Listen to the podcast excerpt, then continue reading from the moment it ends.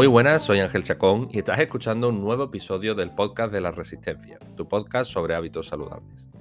En el episodio de hoy tenemos una nueva entrevista en la que contamos con Jesús Mojica, técnico superior en actividades físico-deportivas, entrenador personal, formador e instructor para la plataforma online de Fitness by Test y coordinador desarrollador de producto y formador del área de ciclismo indoor en el Centro Deportivo Reset. Hoy os traemos un episodio donde hablamos del ciclismo indoor como una actividad que va mucho más allá de darle al play, a la música y pedalear sin sentido, ya que el ciclismo indoor os puede ayudar a mejorar vuestro rendimiento y vuestro estado físico, siempre y cuando esté bien planificado y bien estructurado.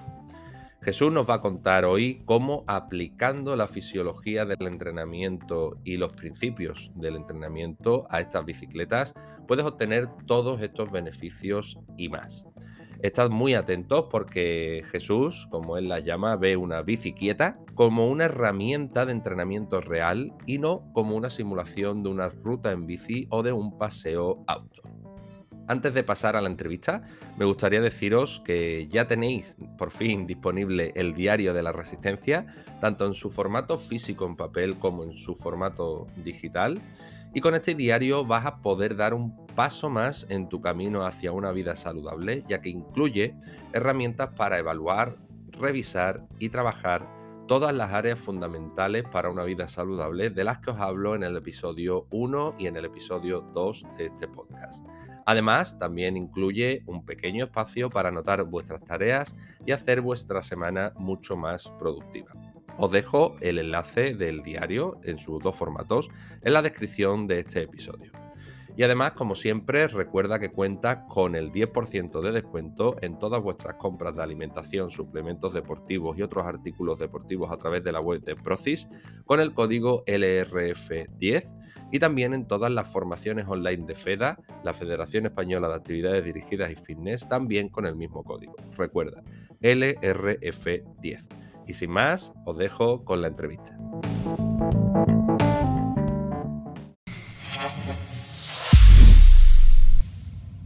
Pues muy buenas Jesús, bienvenido al podcast. Muchas gracias por estar aquí. Muchas gracias a ti por invitarme, Ángel. Bueno, eh, vamos a empezar hablando un poquito sobre ciclismo indoor, que eh, una de las especialidades que tiene, porque tú tienes varias especialidades allí donde, donde trabajas, y además me consta que te gusta informarte y te gusta estudiar sobre diferentes temas, así que eso lo tenemos muy en común. Y bueno, pero antes de entrar ya un poquito en materia, eh, cuéntanos un poquito más sobre ti. Cuéntanos quién es Jesús y, cómo te dio por empezar en este mundo del, ciclo indoor. Pues bueno, eh, soy de Sevilla. Yo empecé en Sevilla trabajando en el Club de Golf de Montequinto, donde tenía a mi jefe que impartía clases de ciclo allí. Y yo tendría unos 19, 20 años. Él de estos días que no puede ir, Jesús, me tienes que cubrir una clase, una clase de ciclo. Una clase de ciclo. En un pen metí cuatro o cinco canciones que me, que me cubrieran los 45 minutos y más o menos de lo que yo veía él hacer, pues yo lo hacía. Eh, a raíz de ahí empiezo a engancharme un poco más por el ciclo, me formo con, con, con FEDA, entro a trabajar en Bidding, donde he estado ocho años trabajando y he estado como coordinador y responsable de, las formaciones y de crear un producto interno en el área de ciclismo indo. Y a través de Bidding conozco otra escuela de formación que me forma y me hace entender mucho más lo que es el ciclismo indoor. ¿no? Eh, yo cuando empecé, lo que decía, incluso cuando me, hice mi primera formación, tenía en la cabeza, me sigue faltando algo, me sigue faltando algo algo me faltaba y esta última escuela eh, me dio ¿no? eso que me faltaba. Y era entender, porque yo veía la bici, de, como yo le digo, la bicicleta, eh, que le llamo bicicleta, porque son bicicletas, no se puede hacer más kilómetros parado en el mismo sitio. Y yo lo entendía no como una bici, sino lo entendía como una herramienta para entrenar. Como puede ser una mancuerna o una barra olímpica, yo veía esa bici como una herramienta. Y yo siempre lo que veía eran simulaciones de un llano, una colina, un... Oye, que está bien, ¿no? Pero me seguía faltando algo. Entonces me empiezo a enganchar, hago esa segunda formación con, con esta escuela, donde me enseñan que no solamente el ciclismo indoor es más que dar pedaladas, sino que hay que tratar sistemas de entrenamiento, hay que tratar la fisiología del entrenamiento de resistencia y se puede aplicar, porque al fin y al cabo una clase de ciclismo indoor es un entrenamiento de resistencia. Eh, me hacen entender que la música no es solamente que poner cuatro o cinco canciones al voleo que más te gusten en un pen y, y cuando viene el subidón te pones de pie y cuando acaba el subidón te sienta, sino que la música se trata y se puede modificar para que el volumen de entrenamiento que tiene, pues lo puedas ajustar junto con la música, que es el hilo conductor de esta actividad.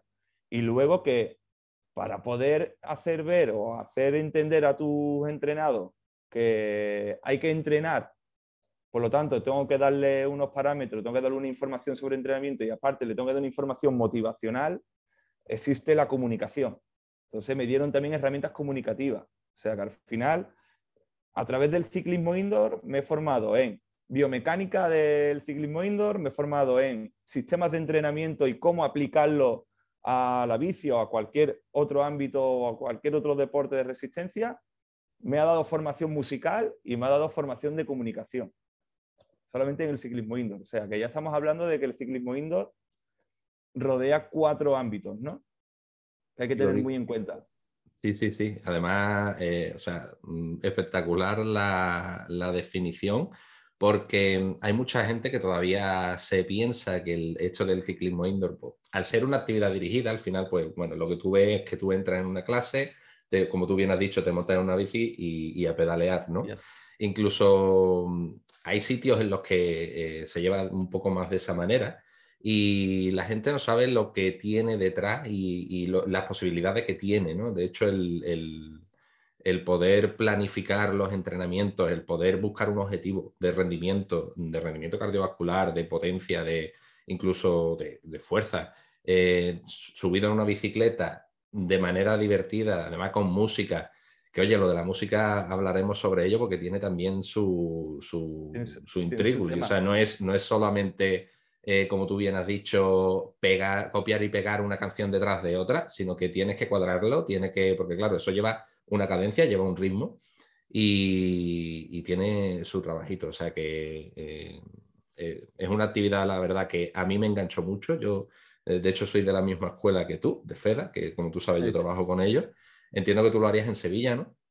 Sí, yo lo hice en FEDA Sevilla y después la segunda escuela con la que ya me terminé de formar y trabajé con ellos como formador, porque también trabajo como formador, trabajé con Cycling Room y bueno, y actualmente ya no estoy con Cycling Room, estoy con Fitness by Test, que es una plataforma de clases online y también ahora en adelante, más adelante, vamos a sacar un producto formativo. Y aparte, bueno, en el puerto sigo, trabajo también como coordinador en Reset, trabajo como coordinador de ciclo y llevo pues también, ¿no? Todo lo que es el producto interno y formaciones internas respecto al ciclismo indoor.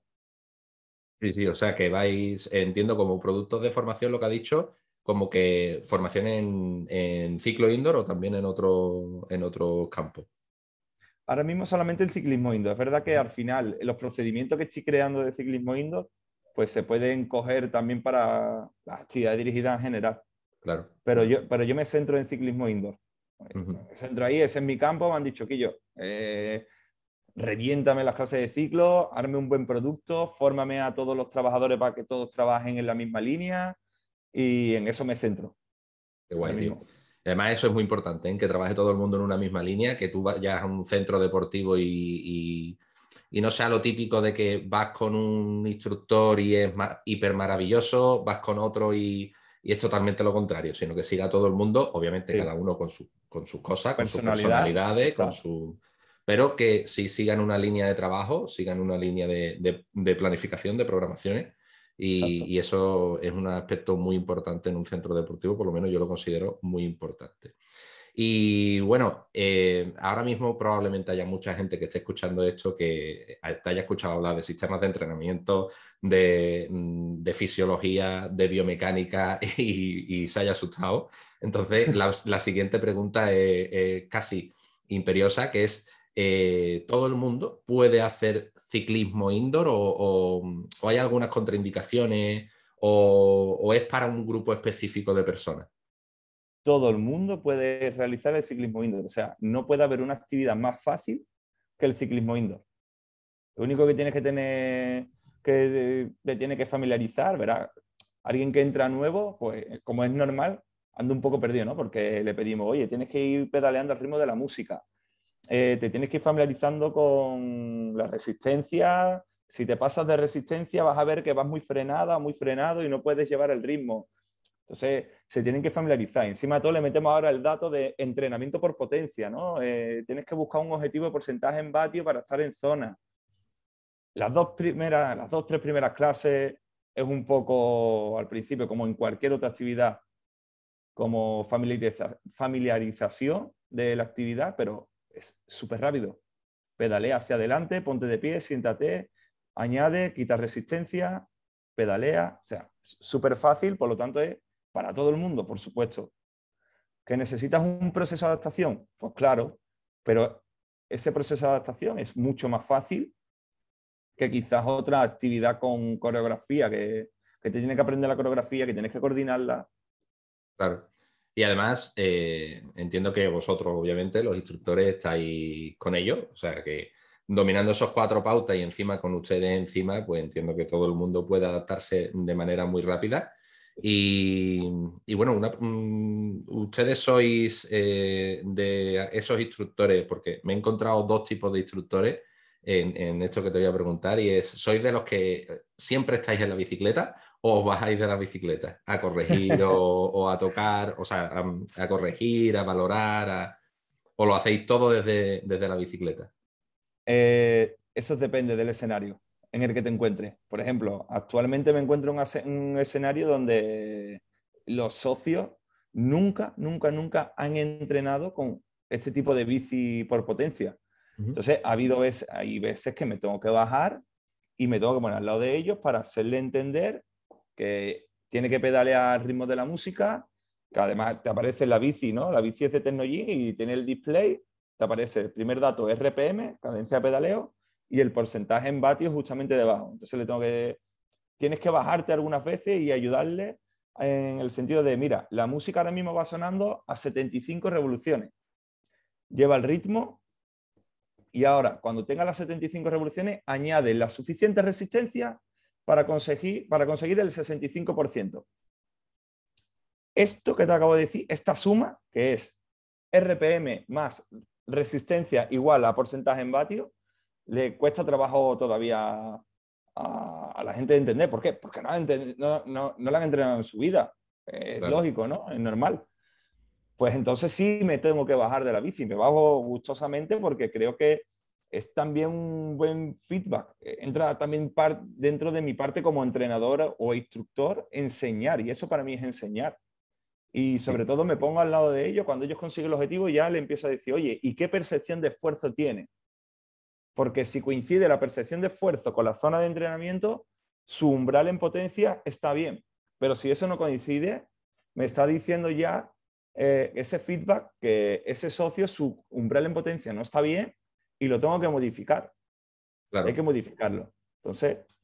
Sí, además, en ese caso eh, se va a descoordinar rápido, porque si tú estás trabajando a una cadencia determinada al 65%, por ejemplo, y resulta que su, su realidad no es el 65%, es el 90%, no va a poder mantener esa cadencia, con lo cual al final se va a descompasar de la música y, por eso también es muy importante, yo creo, lo que, lo que, lo que hacéis allí, de, esa, esa, formulita que tú acabas de decir, de cuadrarlo todo, que además está muy bien esa bicicleta como la que tú has dicho, porque otra cosa que también nos podemos encontrar en el ciclo indoor son bicicletas de todo tipo. O sea, eh, desde la más rudimentaria, que son dos palos, una rueda y una cadena, prácticamente, hasta bicicletas que son auténticas naves especiales, que si la pantalla, que si los imanes, que si súper cómoda. Entonces, es una cosa también a valorar, ¿no? Entiendo. Sí. Ahora mismo, gracias a Dios, con la entrada del entrenamiento por potencia, casi todas las bicis eh, de todos los centros de, deportivos, o sea, es raro, hay pocos centros deportivos que no tienen ya bici por potencia. Y estamos hablando de que puede ser una Technogym, que puede ser eh, de Kaiser, que puede ser eh, Life Fitness, que a día de hoy las principales marcas eh, punteras del sector del fitness, todas son ya bicis con potencia, todas. Con un programa detrás, un software detrás para subir gráficas, para que dentro de una clase colectiva todas las bicis aparezcan en una pantalla de fondo, o sea, todo súper controlado. Ahora mismo a los que nos gusta eh, el ciclismo indoor y a los que nos gusta el entrenamiento, para mí eso es mi juguete. O sea, es como jugar, ¿no? En vez de ponerme a jugar a la Play, tengo ahí mi juguete. Sí, sí, totalmente. Eso de que te aparezcan todas las bicicletas, la cadencia, la potencia en tu pantallita o en la pantalla del, centro, uh, todo, todo. No, lo he probado yo y es que se me, se me pone la sonrisa de tonto porque yo, yo quiero, yo quiero. cuando, cuando quieras te viene. Mm, cuando quieras te viene a Rese cuando quieras te viene a Res y lo prueba, vas a flipar, porque el instructor tiene su propia pantalla, luego está la pantalla detrás nuestra para que se vea la gráfica del entreno, eh, bolitas donde aparecen eh, el porcentaje en vatio y abajo el nombre del usuario. Eh, es una pasada, tío. Y aparte, hay un montón de, de modos que puedes ver, cadencia, vatios absolutos, porcentaje en vatio, caloría que está consumiendo en el momento, o sea, el vatio kilo que está moviendo, o sea, te da un millón de información, tío. Entre que te pones a mirar la pantallita ya se te ha ido la cara. ya. guay esto. ya hay... Vale, os pasaré, Guillo. Tengo ganas de pasar. De hecho, para los que nos están escuchando, Reset, eh, yo es que soy de Rota, eh, Jesús también vive aquí. De hecho, formamos parte del mismo equipo de padre, por eso nos conocemos tanto. Y de, y, de, box, de voz de entrenamiento también. Sí, también. Y, al final, pues Rese es un gimnasio que ha abierto ahora en el puerto de Santa María, pero tiene también en otros sitios, ¿no? No, ahora mismo no, ahora mismo este es el primer centro. Ah, es el primer centro aquí en el puerto, ¿no? Es, el pionero, es donde estamos cocinándolo todo. Ahí está. Ahí está. pues ya, ya lo sabéis, los que nos estáis escuchando, que seáis de la zona de Cádiz por aquí, tenéis que ir a probar las clases de ciclo allí con Jesús al puerto, porque vamos, yo eh, estoy loco por ir, la verdad.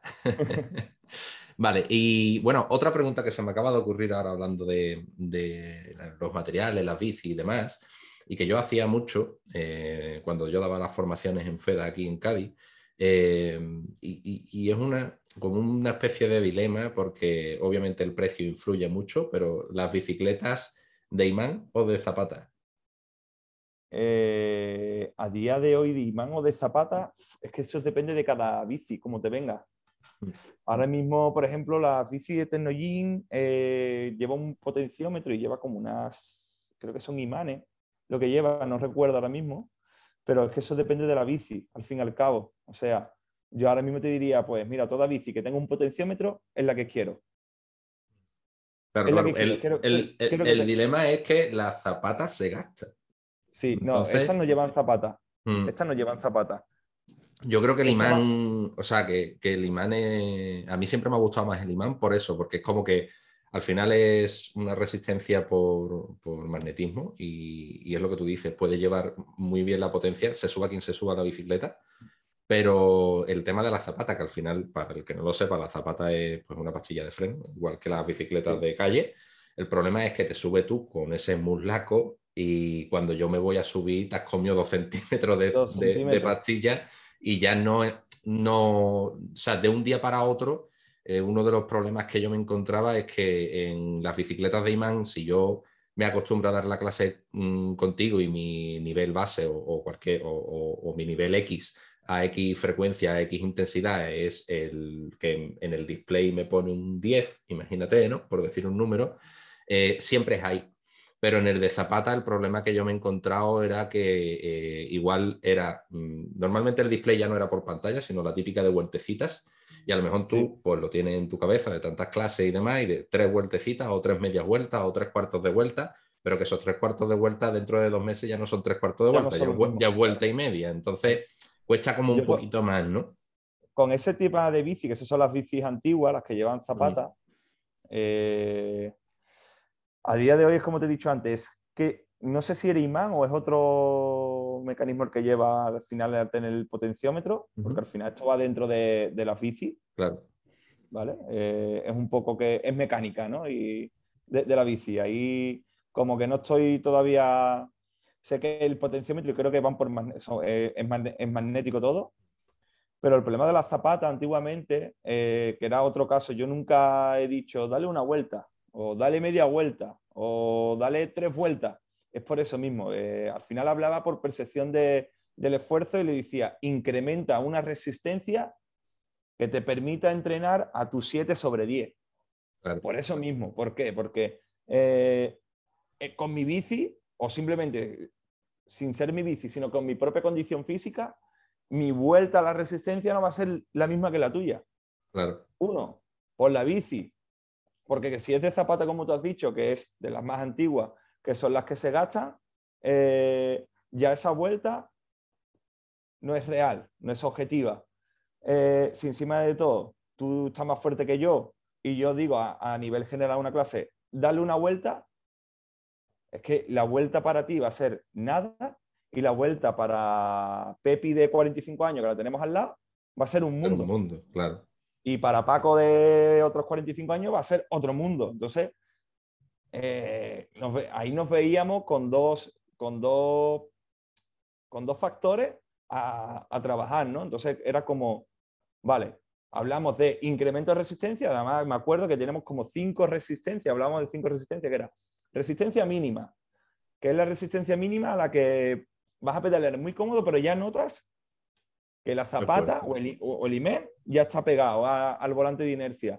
Resistencia base, eh, era la resistencia a la que con una cadencia media-baja, 70 revoluciones, podrías controlar las 70 revoluciones sentado y, las y podrías controlar tu propio cuerpo y tu técnica de pedaleo cuando te pusieras de pie. Y eso sería a un 60-65% de tu frecuencia cardíaca máxima. Te estoy hablando antes de la entrada del, del potenciómetro. Y luego, sobre esa resistencia base, hablábamos de tres incrementos. Resistencia más 1, resistencia más 2, resistencia más 3. Eh, el resistencia más 3 sería la resistencia máxima soportable que tú podrías mantener en un determinado tiempo que nosotros te pidiéramos sin que la cadencia de pedaleo fuera alterada. Es decir, nunca íbamos a sacrificar la cadencia por meter más resistencia, sino que siempre predomine la cadencia de pedaleo. Porque además debe de ir con la música o, suele ir con la música. Claro, y además porque planteamos las cadencias de pedaleo o sea, que dentro, fíjate tú la envergadura que está llevando el ciclismo indo, ¿no? El ciclismo indo se está estudiando en muchas universidades y la más cercana que tenemos es eh, la Universidad de Madrid, Europea de Madrid. Ahí estaba Carlos Barbado, un doctor por el cual me, con el cual me he formado con él de fisiología del entrenamiento. Es una pasada como de lo que entiende y cómo lo aplica el ciclismo indoor. Es otra pasada. Eh, y como él está, eh, Susana del Moral, que ha hecho una tesis, em, hay, varios, hay varios profesionales del sector que se dedican al ciclismo indoor y lo estudian y lo llevan a estudio. Y, y todos ellos te, te dicen cómo tienes que entrenar en cada zona y cuáles son las cadencias óptimas a entrenar en cada zona. O sea que para cada zona de entrenamiento hay unas cadencias óptimas a entrenar también. O sea, que no estamos hablando solamente de minutos, tiempos en cada zona, sino que estamos hablando también de que hay estudios que te, te, dicen, que te sacan conclusiones de, de, cómo las cadencias repercuten en nosotros. O sea que está todo estudiado ya hoy en el ciclismo indoor. Sí. Sí, ya está todo inventado, pero al final siempre hay cositas que se nos escapan y que podemos ir perfeccionando e ir mejorando. O sea que eso, el que esté tan actualizado está muy guay. De hecho, es lo que yo siempre recomiendo, buscar eh, entrenadores, instructores, centros que, estén a la última, ¿no? digamos, en, ese, aspecto en cuanto a, evidencia y a, información. Y bueno, Jesús, hemos hablado de potencia, hemos hablado de cadencia, hemos hablado de mm, muchos términos de entrenamiento, pero todo esto para qué? O sea, la persona que va a una clase de ciclo, de, ciclo indoor o de cycling, eh, ¿qué es lo que va a trabajar? Vale, pues por ejemplo, eh, tú vienes a mi centro o en los centros que yo he trabajado y lo primero que se va a encontrar el socio es una planificación de entrenamiento anual. Lo hacíamos solo de ciclo. Sí, solo de ciclo. Única y exclusivamente de ciclo. Eh, lo hacíamos antes, sin, tener potenciómetro. Ahora tenemos potenciómetro y ya podemos cuantificar todo. Podemos cuantificar todo. Entonces, eh, el socio que entre va a tener una planificación con sus mesociclos, eh, microciclos, eh, dentro de cada mesociclo unos, unos objetivos a, entrenar y unos para mejorar unos hitos fisiológicos. Empezaríamos en enero con un entrenamiento de base para construir la base de todo entrenamiento, que sería una resistencia aeróbica. Usaríamos entrenamientos pues, en zonas de intensidades moderadas, que sería una zona 2, una zona 3, o, o haríamos progresiones de menos a mayor intensidad. Y luego, una vez que pasamos ese periodo de, entrenamiento base, ¿no? de mejorar esa capacidad aeróbica y esa resistencia aeróbica, entraríamos ya a objetivos mucho más específicos, que sería como entrenar marcadores de rendimiento como es el FTP. El FTP pues, es un marcador de rendimiento que nos va a decir cómo, cómo está nuestra condición física o cómo estamos de fuerte. Por lo tanto, si te hago un test, que te puedo hacer un test, y te hago un test hoy y al mes siguiente te hago otro test y hemos entrenado en zona 4 en ese mesociclo durante cuatro semanas, pues no queda otra que tu FTP al entrenar en zona 4 haya mejorado. Porque zona 4 es la zona donde se, donde se mejora ese rendimiento. Entonces, por cada zona de entrenamiento, como podemos mejorar un hito fisiológico o un marcador de rendimiento, toda la planificación va a ir preparada para entrenar en cada mesociclo esos hitos fisiológicos y que gane adaptación de tu cuerpo. Te conviertas en, una, auténtica bestia al final del año. al final, al final, al final lo que me gusta es que la gente se acaba enganchando. ¿Por qué? Eh, creo que cada vez con el ciclismo indoor, el socio está pagando por un servicio, ¿no? Y el servicio que paga es que nosotros mejoremos su calidad de vida pues creo que con el ciclismo indoor te podemos dar de forma tangible que tú lo vas a ver esos resultados. Es como si voy al Zara y me compro la camisa, lo estoy viendo, ¿no? Me compro una camisa, vale, pues tú pagas el centro que yo en un mes te voy a dar los resultados que tú quieres ver. Lo vas a ver y lo vas a notar porque te voy a hacer un estudio biométrico, vas a ver que has mejorado tu peso si quieres bajar peso, eh, si no quieres bajar peso vas a ver cómo tu rendimiento a través del FTP ha mejorado, o sea que te estoy dando un servicio de lo, a lo que tú pagas, ¿no? Lo que tú esperas, te lo voy a dar. Totalmente. O sea, la gente creo que tiene la percepción de, las actividades dirigidas en general eh, como algo lúdico y, está bien. O sea, es, al final es algo que tiene que divertirte, que tiene que tener ese componente lúdico, ese componente social, porque muchas personas acaban en las actividades dirigidas por el grupo de personas y demás. Y, bueno, tú y yo que estamos en cross, pues lo, sabemos. Y, pero eh, que no se debe de olvidar ese componente de entrenamiento, no se debe de descuidar ese componente de entrenamiento, de rendimiento, de, adaptaciones fisiológicas, de, calidad de vida, al final, que de lo que eh, se trata.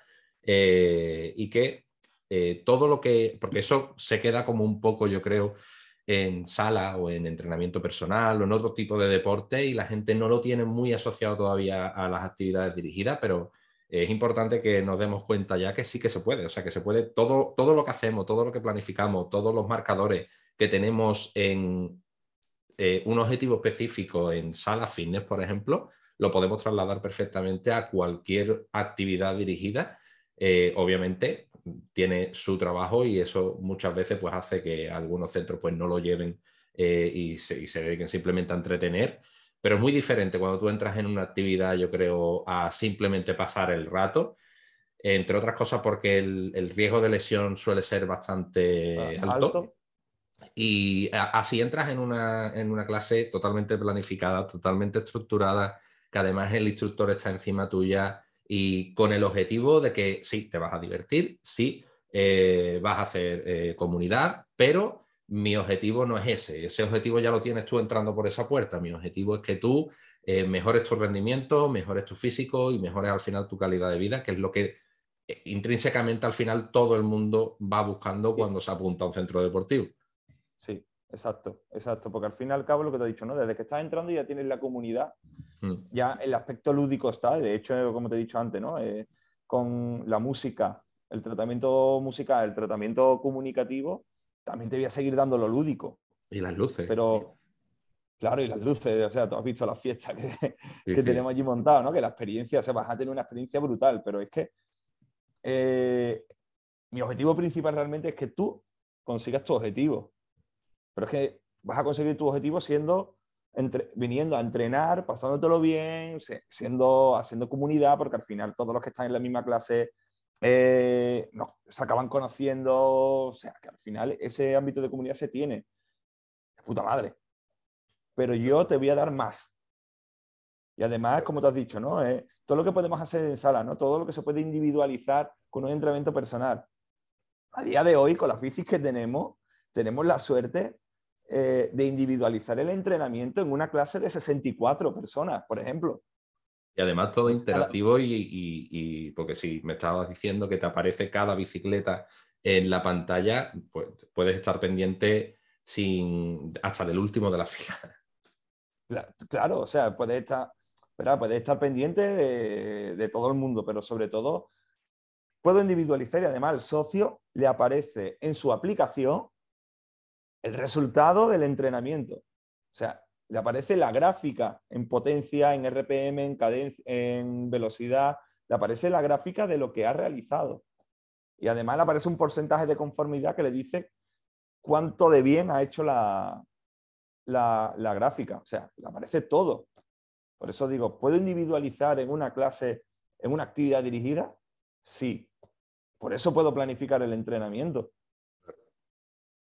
Y también otra, otra pregunta que me dicen, cuando tú, vale, tú planificas, pero si yo llego de nuevo, si alguien eh, llega nuevo, ¿qué, pasa? Eso es lo que te iba a preguntar. Y si alguien llega, por ejemplo, en mitad de la planificación, o sea, imagina que, alguien se apunta en septiembre.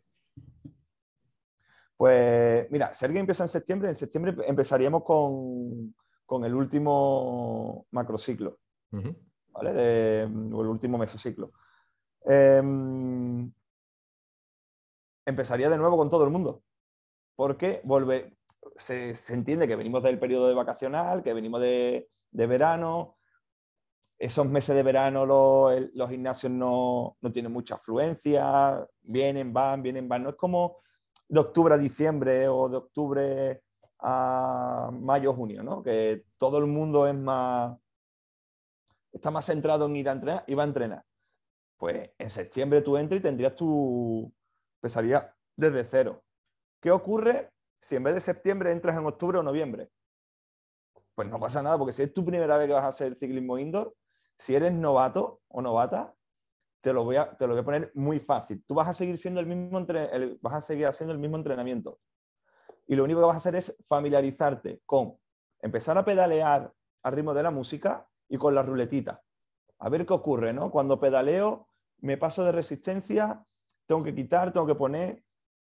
La primera semana el socio que llegue de nuevo va a ser familiarización. Claro, y a la siguiente semana y a la siguiente semana le voy a poner ya, bueno, se le pone un FTP a través de un cuadro que hay, ¿no? Hay un cuadro de FTP que se hizo en la, Universidad de Roma y te estima en función al nivel de condición física y al peso cuál sería tu FTP, ¿no?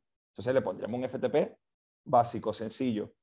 Y a partir de ahí le voy subiendo el FTP y que vaya entrando poco a poco a su FTP y entrando poco a poco a la planificación. Por lo tanto, eh, sin darse cuenta el socio, en dos, tres semanas está entrenando al mismo ritmo que el resto de la clase, porque su entrenamiento de base ya lo ha hecho, familiarizándose.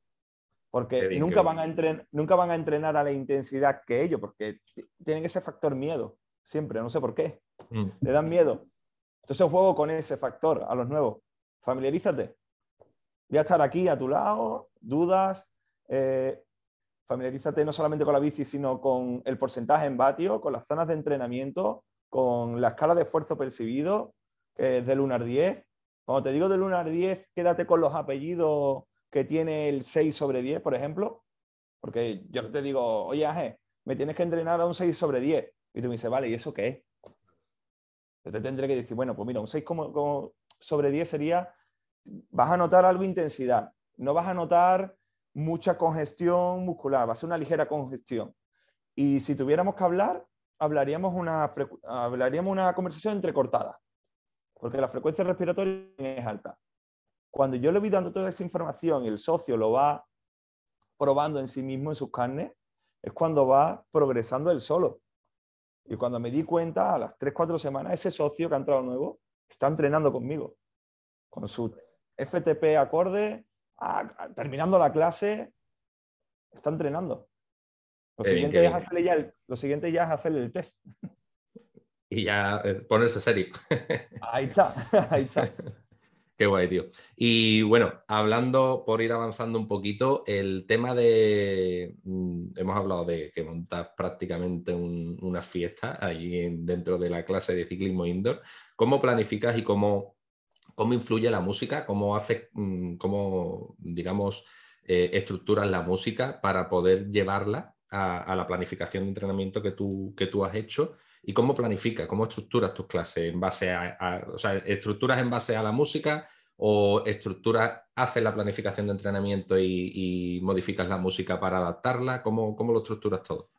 Vale, en principio, por si hay algún instructor de ciclo que me esté escuchando, eh, sería un grave error planificar tu sesión de entrenamiento en base a la música. La música es la que se tiene que adaptar al entrenamiento que tú has hecho primero. O sea, lo primero que hacemos es, uno, planificación anual. Tenemos la planificación anual de toda la temporada y te vas al microciclo que te toque. Nosotros, en este caso, los microciclos son semanas, no son días. ¿vale? Entonces, eh, más que nada porque no podemos hacer sesiones por día. No habría tiempo. mínimo te llevas, te puedes llevar ocho horas perfectamente haciendo una sesión entre busca, canciones, la, si eres un friki como yo que tengo 20.750 carpetas, cada carpeta de cada mes, de cada año, cada estilo musical, todo. Sí, porque además tienes que, entre comillas, estar a la última también en ese aspecto. O sea, somos como una, como una especie de DJ. Sí, al fin y al cabo sí. Entonces, no, habría, no daría tiempo. Entonces, nosotros los microciclos son semanales eh, me voy a la semana, por ejemplo, esta semana eh, toca entrenar en zona umbral, eh, en zona 4. Y yo lo primero que hago es planificar el entrenamiento que me toca esta semana o el entrenamiento que me toca la semana que viene.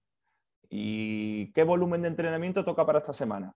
Porque no es el mismo, aunque estemos una semana entrenando en zona 4, un mes en zona 4, las cuatro semanas de ese mes en zona 4, el mismo volumen no es igual. Porque, eh, para que te haga una idea, para cada zona de entrenamiento, para que se generen unas adaptaciones fisiológicas, necesitas un tiempo total acumulado en la sesión. Y para tú mejorar tu FTP, o que se entrena en zona 4, necesitas como mínimo 15 minutos acumulados en esa sesión. Entonces, si la semana 1 he empezado con 15 minutos, la semana 2 van a ser 18 minutos acumulados, la semana 3 serán 20 y la semana 4 entre 20 y 25. Claro, y vas, haciendo esa progresión. Ahí está, eso es. Entonces, lo primero que hago es planificar mi entrenamiento.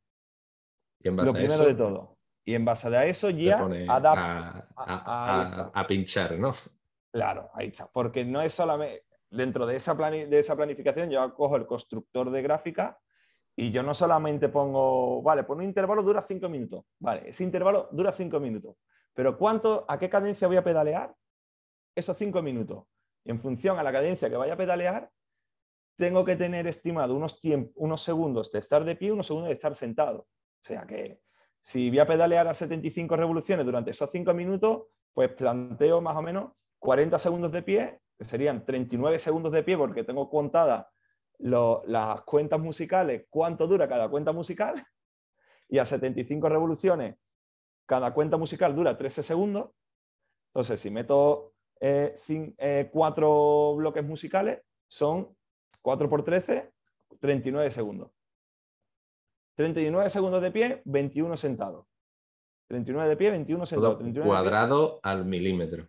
Sí, todo, todo, todo, todo. Entonces, tengo todos los intervalos, o sea, todo lo que vaya a ser dentro de la sesión perfectamente desglosado. Tiempos que voy a estar de pie, tiempos que voy a estar sentado, eh, tiempos que voy a acelerar la música para tener mayor cadencia o menor cadencia, todo preparado y eso va dentro de la gráfica, porque luego visualmente el socio eso lo tiene que ver también. Y luego llega la música, modifica BPMs de la música y trata la música para que entre acorde, para que encaje la música al entreno. es lo que hago con la música, encajarla para que entre en la gráfica y en el entrenamiento. Y, y ahora, a partir de ahí, pues evidentemente, si voy a entre, si para la música que voy a poner en zona 1 al principio de la clase, ¿qué música tiene que ser? ¿Una que pegue un tachun, tachun, tachun, tachun, tachun muy fuerte? ¿O algo más melódico, más suave? Para que la gente vaya entrando. Claro, claro, totalmente. de no meter chunta, chunta del tirón, que habrá quien te entre ya dando saltos en la clase, pero, pero hombre, hay que ir poquito a poco subiendo revoluciones, tanto en la bicicleta como en... Como aquí, porque la, música... Hay, hay, estudios que... Hay estudios que... a mi amiga Laura, que trabaja, trabajamos juntos en Fines Baité, fue ella también quien, quien, quien sacó eso ese estudio lo, consiguió ella y es que por cada zona de entrenamiento eh, usamos estilos musicales que van acorde a esas zonas de entrenamiento. Que te trasladan allí. Claro, te trasladan. Y, te piden, esa música te, pide entrenar a esa intensidad. Que es el, feedback que tenemos de todos los socios que nos dicen, hostias, es que la música de hoy era increíble. Y, te, pide, estar, aquí, arriba. Y seguramente esos socios, esa música no las escuchen en su vida, ¿eh? porque yo, nosotros usamos electrónica. Sí, sí. De hecho, yo descubrí mi amor por la electrónica a base de clase de ciclos.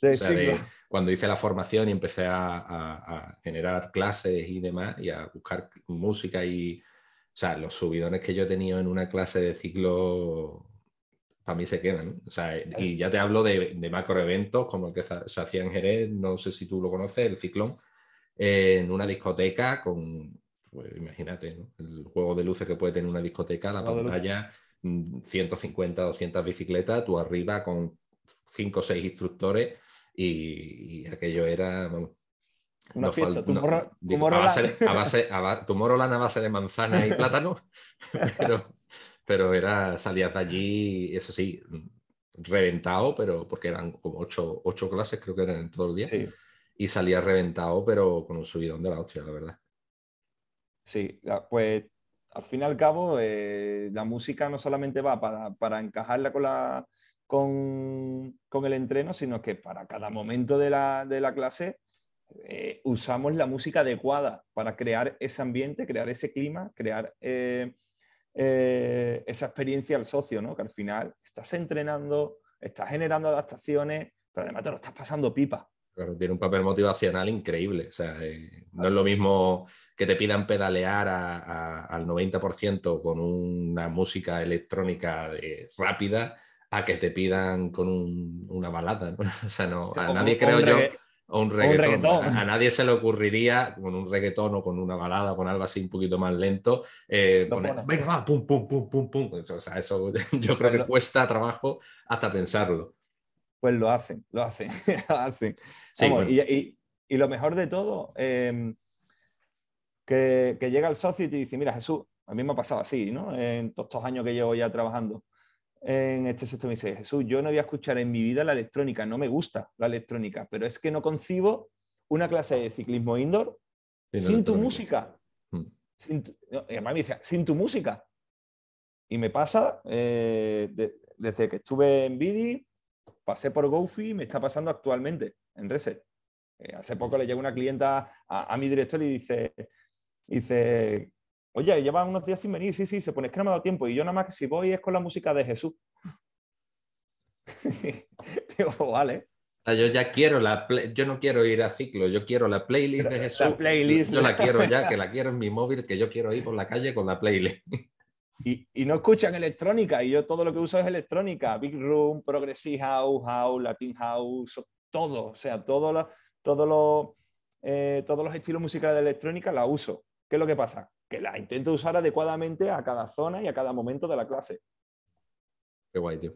Bueno, pues para todos los que nos están escuchando, que voy a dejar obviamente todos los enlaces tuyos en la descripción, ya sabéis, un instructor de ciclo o para animar cualquier fiesta, aquí lo tenéis, Jesús. También se me dan bien te monta, ¿eh? Te monta un pitostio rápidamente. Y bueno, Jesús, por ir ya entrando en la última parte de, esta entrevista, hemos hablado mucho sobre entrenamiento, sobre motivación y demás. Eh, ¿Qué es eh, ese aspecto tangible que, del que tú has hablado antes, que se llevan los socios, ¿no? ¿Qué, mejoras puede provocar a lo mejor un, estar todo el año, por ejemplo, o unos meses en una clase de ciclo indoor? O sea, puede mejorar, eh, puede perder peso, puedes eh, mejorar mm, qué tipo de capacidades son las que te encuentras tú en, tu centro y con tus clientes que, más se desarrollan. Vale. Eh, te, voy a, poner en, contexto un poco, ¿vale? Hay un último estudio, eh, hablamos de estudios, somos friki de eso, hay un último estudio del 2020, de este año pasado, que dice que es un estudio sobre los efectos de llevar un programa bien planificado de ciclismo indoor sobre los factores cardiorrespiratorios en personas con obesidad.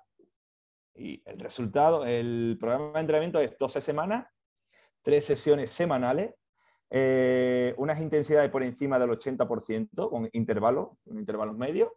Estamos hablando de 80% de frecuencia cardíaca máxima, no estamos hablando de Perdona que te corte, pero es importante lo que estás diciendo, porque muchas veces eh, hablando, nosotros que hablamos mucho de estudios, sí que eh, solemos saber eso, pero la gente se piensa, por ejemplo, un estudio tal cual, eh, que demuestra que mm, correr tiene tal beneficio, pero hay que hablar de lo que tú estás diciendo, de que los estudios, muchos de ellos están hechos con ciertas características, entonces hay que llegar a ese nivel, por ejemplo, que tú estabas hablando de entrenamiento, para mm, poder encontrar esas adaptaciones, con lo cual prima mucho más la importancia de programar y planificar el entrenamiento para poder llegar a eso. Que no quiere decir que a intensidades más bajas no tengas esos beneficios, pero hay que saber diferenciar entre lo que realmente dice un estudio y no generalizarlo y creerse que, como ya mm, ha dicho un estudio, que correr es bueno para tal, digo correr, como puedo decir otra, otra actividad, ¿vale? Que no me maten los, que, los runners, pero o el gimnasio o cualquier otra actividad y generalizarlo para todo, ¿vale? Entonces, eh, quería hacer esa puntualización por eso. Pues Vamos, que para entrenar en zona, vamos, lo que estoy hablando por encima del 80% de frecuencia cardíaca máxima, que eso sería la zona 4, ¿no? De lo que hemos hablado antes del FTP. Eh, a 3 y 4 intervalos de 4 minutos. O sea, yo para llegar a esa, en mi programación, para yo llegar a eso, antes he hecho un trabajo de campo anterior en intensidades más bajas, ¿no? como te he hablado antes en la planificación, ¿no? Yo entro en septiembre, lo primero que hago es crear esa base aeróbica, esa base del entrenamiento. Y a partir de ahí subimos a, por ejemplo, este tipo de entrenamiento. O sea, que no hay que hacer, es como tú dices, no porque salga ese estudio, ya voy a hacer estas clases siempre. No, porque te vas a pasar. Prográmala, esas clases. Entonces, a lo que iba, eh, tres cuartos intervalos de cuatro minutos por encima del 80% de frecuencia cardíaca, con recuperaciones en, 60 entre el 65 y el 80% eh, de frecuencia cardíaca, sería una zona 2 o zona 3, y 10 minutos de vuelta a la calma. Llevando esa programación de entreno durante 12 semanas, eh, este grupo de personas con obesidad disminuyó masa corporal, perímetro de cintura, eh, y cadera, colesterol total, concentración de proteína reactiva, eh, aumentó su masa muscular esquelética. Eh, ambos, todos los grupos que hicieron, o el grupo que hizo ese estudio, aumentó su VO2 max, que es uno de los principales beneficios que te aporta el ciclismo indoor. cuando tu cuerpo está ya aquí arriba, y dice, hasta aquí puedo seguir consumiendo oxígeno porque esta es la intensidad que puedo más mantener. ¿no? Eh, no puedo más. O sea, paso de aquí y ya tendremos que parar. Pues ese V2 más se mejora. Es la capacidad que tiene tu cuerpo de seguir suministrando oxígeno a una alta intensidad. Y muy interesante también el, porque muchas personas eh, se creen que es una actividad, obviamente es una actividad mayoritariamente cardiovascular, pero como acabas de decir, también puede mejorar tu masa muscular. Evidentemente, tu masa muscular la va a mejorar del tren inferior y ahí entra también eh, la cadencia de pedaleo, creo que te decía antes. Hay estudios que si tú siempre pedaleas a cadencias lentas, ¿qué fibras musculares vas a usar? Pues las mismas, siempre. Pero si usas cadencias más rápidas, vas a usar los otros tipos de fibras musculares que tenemos. Que tenemos tres tipos de fibras musculares, pero bueno, no voy a entrar en ese tema, sino... Estaría para otro podcast. Estaría para otro podcast. pero hasta eso, por eso hay que, hay que preparar todas las sesiones, todos los entrenamientos de ciclismo indoor, sabiendo lo que voy a usar. Si voy a hacer entrenamientos en zona 3 donde necesito como mínimo intervalos de 8 minutos y de ahí hasta 30 minutos de forma continua puedo usar en zona 3, ¿qué cadencias voy a usar? ¿Cadencias altas o voy a predominar más unas cadencias bajas medias? Pues por lógica va a predominar cadencias medias bajas porque uno te exige menos técnica, dos, las fibras musculares que estás usando tardan más en, cansarse. Si, necesito un inter, si necesito que me generes un entrenamiento en zona 5, 6 o 7 sería neuromuscular. Vamos a dejar la, 7, la zona 7 a un lado, ¿no? Pero zona 5, zona 6, que son zonas de, potencia aeróbica máxima, son eh, zonas de capacidad anaeróbica, eh, y en un minuto o en menos de un minuto necesito que generes un estímulo muy intenso, ¿qué cadencia voy a usar? ¿Las medias bajas o las medias altas? Me interesa más las medias altas, porque en menor tiempo lo que quiero es que el estímulo sea intenso. Entonces, todo eso hay que tener, hasta las cadencias hay que tenerlas bien programadas. Sí, sí, total, es un mundo. Es al final lo que hemos estado hablando antes, trasladar todo lo que tú haces en, cualquier otra, o sea, todos los principios de entrenamiento, todo, todo lo que tú conoces de, rendimiento, de entrenamiento y demás, trasladarlo a, esta actividad. O sea, que se puede trasladar, que hay que hacerlo. Sí, sí, sí. Simplemente es aplicarlo, es aplicación, ya está, no hay más. Hay que aplicar.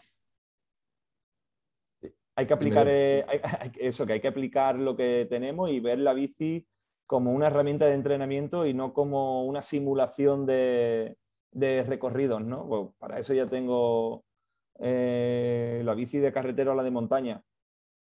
y bueno, y hablando de bici de carretera, perdona que te corte, eh, ¿cómo se traslada el trabajo de dentro a afuera? O sea, de, de bicicleta, como tú lo has llamado antes, me encanta el término, a bicicleta a bicicleta Aude. Mira, pues simplemente lo que tiene es una transferencia muy positiva. Eh, porque ambas, modalidades, eh, ciclo indoor y ciclo outdoor, son eh, entrenamientos de resistencia. Por lo tanto, lo que tú vas a entrenar en una sesión de ciclismo indoor, que es importante, si esto es alguien para que le gusta la bici, quiere mejorar su rendimiento en una ciclismo indoor, que sus sesiones estén, uno, bien planificadas, bien programadas, eh, sabiendo qué, qué, objetivo necesitas mejorar en cada, en cada momento de la planificación y que esas sesiones no duren más de 60 minutos, entre 45 y 60 minutos. al fin y al cabo, como estamos entrenando hitos fisiológicos de la fisiología del entrenamiento de resistencia, o en este caso metabólico, em, cuando te lo lleves a la bici, tú cuando estás en la bici de outdoor, ¿qué estás haciendo? Un entrenamiento de resistencia. Entonces tienes una transferencia positiva, no, positivísima. Yo tuve una época que hacía triatlones. Yo me preparé los triatlones nada más que en indoor. O sea, yo salía a lo mejor un ratito con la bici porque pues no perder el contacto con, con, con, la bici, porque al fin y al cabo no tiene nada que ver una cosa con la otra. Y lo único que hacía eran tiradas con mi equipo de triatlón o tiradas con mis colegas de bici, pero yo el entrenamiento no lo hacía en carretera ni en montaña, el entrenamiento lo hacía adentro, adentro en indoor. Y te puedo decir una cosa, o sea, las sensaciones que yo he tenido han sido brutales. A mí donde yo pecaba era en agua y yo salía del agua reventado me metía en la bici, me metía a correr, iba como una bala. O sea, de salir del agua reventaba, joder, notaba el entrenamiento, ¿no? Los beneficios que había tenido entrenando, porque después iba con la bici, iba como una bala. Y, iba con la carrera, iba como una bala. O salía con, el grupo del equipo de triatlón y esta gente estaban todos en la carretera y yo no eché en falta el haber estado en carretera. Iba al mismo nivel que ellos, incluso más. O sea, todo lo que trabajaste en, la sala de ciclo, al final lo trasladaste a, a la calle. Sí, lo trasladé y tiene transferencias muy, muy positivas porque al fin y al cabo estamos hablando de, de, los mismos términos de, entrenamiento o, de deporte, somos, es el mismo deporte. Y, no solamente para el ciclismo, ¿eh? al fin y al cabo es un entrenamiento de resistencia cardiovascular. Para cualquier deporte que sea cardiovascular te va a ayudar, te va, te va a venir bien. Y ya Jesús, por, por ir cerrando, eh, has comentado que tú hacías triatlones, eh, acabas de decir que, vale para cualquier actividad cardiovascular. Si hay personas, por ejemplo, que nos estén escuchando que no han probado nunca el ciclo, pero hacen otro tipo de deporte, ¿cómo se puede complementar con cualquier deporte o hay algunas limitaciones? Se puede complementar con cualquier deporte, perfectamente. No tiene, o sea, no tiene filtro, ninguno. De hecho, em, eh, en Sevilla tenía un amigo que, ha sido futbolista profesional de equipos de primera división, entre ellos el Sevilla, aunque me duela decirlo porque soy del Betis, y él venía a entrenar conmigo a las clases de ciclo. Además me decía él, tío, es que, eh, bueno, me decían Junior, me decía Junior, es que me recuerda los entrenamientos que yo tenía en pretemporada, tus clases, tío, es que era prácticamente lo mismo futbolista profesional de élite. Sí, sí, o sea que se puede, al final es otro, otro estilo de entrenamiento más y, lo puedes adaptar, cualquier persona lo puede adaptar tanto a su nivel como a su vida, si hace otras actividades o, a sus características personales, ¿no? O sea, eso está, está muy guay. Pues nada, Jesús, eh, vamos a ir cerrando ya la entrevista, que en verdad me podía pegar otra hora aquí hablando contigo. pero bueno, lo dejaremos para la siguiente porque si no eh, se nos va a alargar demasiado. Así que nada, tío, muchísimas gracias. Ha sido un placer. La verdad que he echado un ratito muy, muy, muy guay. He aprendido también muchas cositas y espero que para la gente también haya sido ameno y, y que hayan aprendido y que se animen a ir, si no a Reset, porque no son de, de la zona a cualquier otro gimnasio, eso sí, que esté todo bien programado y bien, y bien estructurado. Exacto, así es. Muchas gracias a ti eh, por darle voz a, la profesionalización del ciclismo indoor, que es una lucha que llevamos ahí. Y encantado de volver a hablar contigo cuando sea necesario. Perfecto, lo, lo tendremos en cuenta para la siguiente. Pues nada, tío, un placer. Venga, Ángel, chao. Hasta luego. Bien, pues hasta aquí la entrevista de hoy a Jesús Mojica. Espero que te haya servido de gran ayuda y que hayas aprendido mucho sobre esta gran actividad como es el ciclismo indoor, sobre todas sus posibilidades y todo su potencial. Desde aquí te animo a que si no lo has hecho todavía, lo pruebes porque estoy seguro de que no te va a dejar indiferente. Recuerda que tienes todos los enlaces de Jesús en la descripción de este episodio.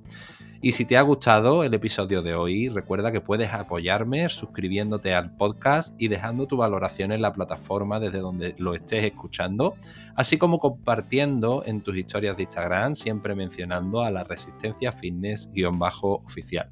Muchas gracias y nos escuchamos en el siguiente episodio.